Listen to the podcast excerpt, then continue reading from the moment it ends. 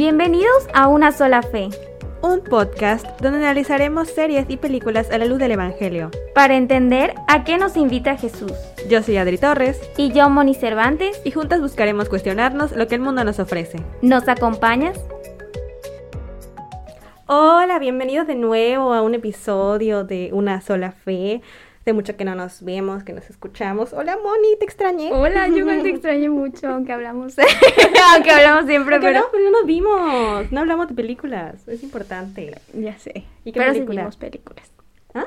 Pero sí, vimos ah, películas. Sí, sí vimos. Aprovechamos este tiempo No, para ver sí, películas. definitivamente. Y Tenemos una otras lista. cosas. Ah, sí, claro, claro. No vimos solo películas, obviamente. También series. es cierto. Eh, ¿De qué vamos a hablar hoy? Ay, de una película hermosa, de la que todos están hablando. Pero de alguien no vamos a hablar. De Bruno. Eh, es cierto. No se habla. Aquí no se habla. es cierto. ¿Cuál es? Encanto. Amo nuestros efectos a mano. Disculpen. Los- Ay, Bueno. sí. Pues la verdad es que esta es una película que tiene muchos temas para hablar y muy seguramente algunos de ustedes ya han de haber visto como publicaciones relacionadas con esto. De hecho, justo con Adri hemos visto un montón de publicaciones, de TikToks, videos, challenges. Un TikTok y- que ves de Encanto y, te salen TikToks todos. A mí ya hasta me salieron pasteles inspirados en Encanto. Yo quiero. Muy bonitos, ¿eh? Entonces, realmente hay mucho de qué hablar, pero pues el día de hoy nos queremos centrar eh, pues en las tres hermanas, que son eh, Mirabel, Isabel y Luisa. Isabela. Isabela y Luisa. Ya la vi dos veces y no me lo aprendí. No importa, ¿no? tenemos problemas con los nombres, pero no hay problema. To- Todos saben de qué estamos hablando. Sí, ¿verdad? sí lo saben. y pues bueno, esta es que es es muy interesante verlo desde el punto de vista de las actitudes que podemos tomar nosotros como católicos. Porque nos podemos parecer como alguna de, estas tres personas. Y platicando con Aris, pues le, le decía, ¿no? Que podemos caer en ser como Luisa, que vemos que necesita, o sea, necesita, entre comillas, ser fuerte y se niega a mostrar sus sentimientos, se niega a mostrar que le duele, que se preocupa, que está asustada, que está afligida por el temor a que digan, ah, no es fuerte, no es lo suficientemente fuerte. Y entonces nosotros católicos podemos caer en esta actitud de Luisa de no reconocernos débiles, cuando la realidad es que lo somos, y tener este temor de decir, bueno, es que si estoy triste, si la gente me ve molesta, si la gente ve como que no soy lo suficientemente fuerte, pues se va a cuestionar si realmente tengo a Dios conmigo, ¿no? Porque se supone que si Dios está de mi lado, entonces no tendría por qué estar triste. Y sí, es, es una realidad que tener a Dios pues nos da una felicidad, nos llena, nos da una paz, pero no significa que todo el tiempo vamos a estar así, porque hay muchas cosas que nos pueden pasar. Y Dios no quiere que todo el tiempo estemos como fingiendo ser fuertes, al contrario, Él busca también que reconozcamos que somos débiles, que reconozcamos que lo necesitamos a Él para poder ser fuertes. Correcto. No, definitivamente. Y creo que igual eh, San Pablo dice que él solo se gloria en su debilidad. Y la gloria de Dios se manifiesta en él a través de su debilidad. Pero si somos como, como Luisa, que sabemos que tenemos esta capacidad de soportar muchas cosas, de ser, no sé, muy virtuosos, muy santos, que sí la tenemos, ¿no? Pero no es nuestro, nuestra virtud. Y Dios no quiere que estemos con la guardia alta todo el tiempo, sino que Él sabe que sufrimos, que lloramos. O sea, Él mismo sabe y Él mismo pasó por sufrimientos. Que nosotros, o sea, Él inauguró el camino para que nosotros tomemos el sufrimiento como Él. Pero Él mismo en el, en el huerto de los olivos estaba triste, eh, lloró cuando murió su amigo. O sea, Él nos pone este ejemplo, que Él siendo Dios pudo ser, no diría débil, porque no es una debilidad en sí, pero no- ser humano. Exacto. O sea, es humano. Entonces, nosotros solo somos humanos. Este, pues, ¿por qué no expresarnos de esa manera? Entonces, por ese amor que nos tiene, Él ya lo pasó primero y nosotros podemos pasarlo confiados en que Él lo entiende y nos ama a través de eso. Así es. Qué fuerte. Qué fuerte. Qué fuerte. Esa es la... Ah, como Luisa. Como el-. Bueno. Ah, Cancelando todo lo que dije. No, no, no. Bueno, otro personaje del que igual estábamos hablando es Isabela, ¿no? Isabela, tu amor llegó. Aquí como pueden ver, Adri hizo el soundtrack. Así es. Ella es el doblaje. Pero en el caso de Isabela, vemos este evidente, muy evidente deseo de perfección. De, o sea, a mí me dio, me dio risa, ¿no? Como eh, en su canción explica, ¿no? Que tiene las poses hasta practicadas, o sea, todo lo que vemos desde el inicio, que su manita, que se mueve, todo está practicado. ¿Por qué? Porque sabe que eso es lo que la va a hacer entonces encajar en este molde de perfección. Y viéndolo como en las actitudes que podríamos estar tomando, entra este sentir la presión de que todo lo que hagamos tiene que ser perfecto. Uno, para agradar a Dios. Y dos, para agradar al hombre. Y entonces, como que no podemos estar aquí agradándole a... O sea, no, no, no es a los dos. O sea, nosotros buscamos agradarle a Dios, pero sin caer en este...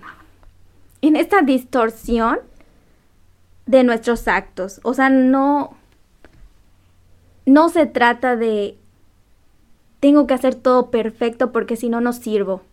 O sea, porque al contrario, Dios sabe que las cosas no nos van a salir perfectas, ni a la primera ni a la segunda, y, o sea, podemos intentarlo 50 mil veces, y no va a salir a la perfección porque nuestra naturaleza no es perfecta, o sea, en el sentido de que el único perfecto es Dios.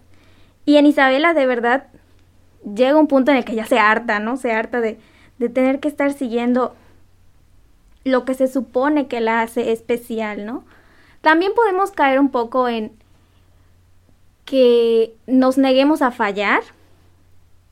Más que negarnos a fallar, que nos regañemos demasiado o nos culpemos demasiado por fallar. Porque, ay, no, es que mis amigos saben que soy católico y si ven que fallo, entonces, ¿qué van a decir? ¿No? O sea, pequé y ¿qué van a decir mis amigos? ¿Qué van a decir mis amigos? Y nos enfocamos mucho en qué van a decir mis amigos, qué va a decir la gente. Pero realmente, o sea, no nos ponemos a pensar a veces en que Dios realmente sabe que está en nuestra naturaleza caer en ciertos errores, esta como la concupiscencia, esta como inclinación al pecado, que estamos en constante lucha todo el tiempo. Dios lo sabe, sabe que vamos a estar en esa lucha de aquí hasta que Él nos llame. Igual y hasta el último día vamos a estar en esa lucha. Entonces no está buscando que seamos perfectos y que todo sea practicado y que parezcamos robots haciendo las cosas. Está buscando una vez más, como decía Adri, que dejemos actuar, o sea, nuestro, pues nuestra naturaleza humana de sentir, de expresarnos, de hacer las cosas buscando hacerlo lo mejor posible, pero sin sin castigarnos si no sale lo mejor posible, porque hay muchas veces en donde no va a estar en nuestras manos que las cosas salgan así, como, como lo anhelamos. O sea, Dios lo sabe y pues no, no somos quien para estarnos castigando por no ser perfectos. Y aquí entro yo al chat, la experta en ese tipo de cosas. Porque no sé si lo he comentado aquí en el podcast, pero algo que he platicado mucho con, contigo y con otras personas que quiero mucho es que yo desde hace muchos años y como era adolescente y puberta tenía esta tendencia a ser escrupulosa y es un y para los que no sepan que ser escrupulosa es un miedo irracional al pecado no es un chispas pequé y me voy a confesar y ya confías en la misericordia de Dios, sino que es ver a Dios como alguien que está así, como un policía detrás de ti, viendo cuándo vas a fallar. Y cada cosa es un miedo excesivo. O sea, te acabas de confesar y no sé si me confesé bien. Entonces vuelvo a la fila de confesiones el mismo día o al día siguiente para ver si me confesé bien. Y luego pensé algo, pero no fue mi intención, solo lo pensé y lo dejé ir, pero ahora es pecado. O, o sea, muchas cosas de ese tipo. Y todo esto viene derivado de... Eh, eh, tiene buenas intenciones, obviamente, ¿no? Y yo misma pienso que incluso en cierta manera es mejor estar sobre preocupada que no preocupada en absoluto, ¿no? Pero no es la paz que Dios quiere que tenga. Y todo esto viene de un concepto malentendido de cómo es Dios. Hasta los últimos años, y obviamente con ayuda psicológica, etc., fui descubriendo que Dios no es, y ahorita vienen las comparaciones con los otros personajes de la película, Dios no es como la abuela que busque que, que te esté así fiscalizando o como Mirabel que cree que tiene que merecer el amor de la abuela, que no puede ofrecer nada y que por eso la abuela no la quiere, sino que Dios es más como la mamá de Mirabel, incluso como su papá, que están preocupados por sus hijos y a sus tres hijas las tienen las quieren un montón y las aman con todo el corazón, se preocupan por su bienestar y están constantemente recordándoles que lo que valen, eh, no, no les echan en cara sus faltas, sino que ellas mismas en su debilidad pueden confiar en sus papás y ellos las van a acoger y las van a consolar y las van a motivar para mejorar.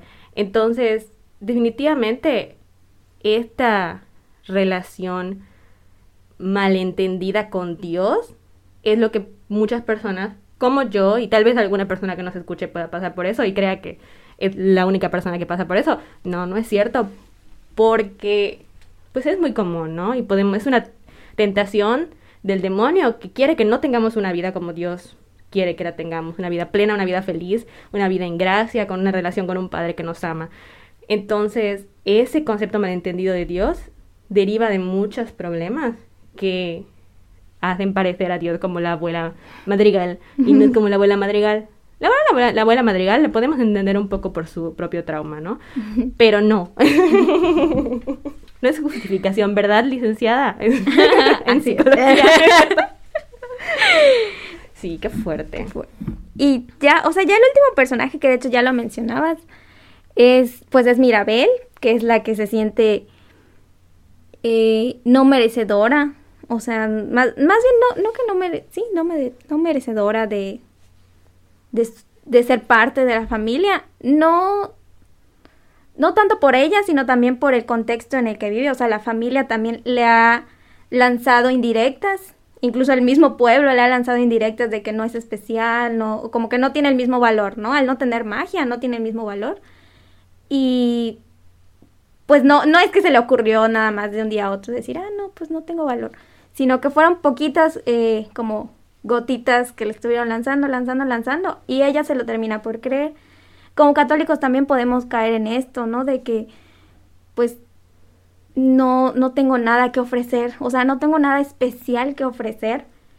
Y aquí es donde cae este, este recordatorio de que Dios sabe que sí tenemos algo que ofrecer, no algo mágico en el sentido de que le decía a Adri, no, Dios sabe que no, tengo poderes para, ah, chasqueo los dedos y levanto un edificio, o no sé. Eh, algunos se los da, algunos les da dones, algunos pueden hacer milagros, lo que sea, pero no es, no les aumenta o disminuye su valor. Así es. Sino que simplemente sirven para construir el reino de los cielos.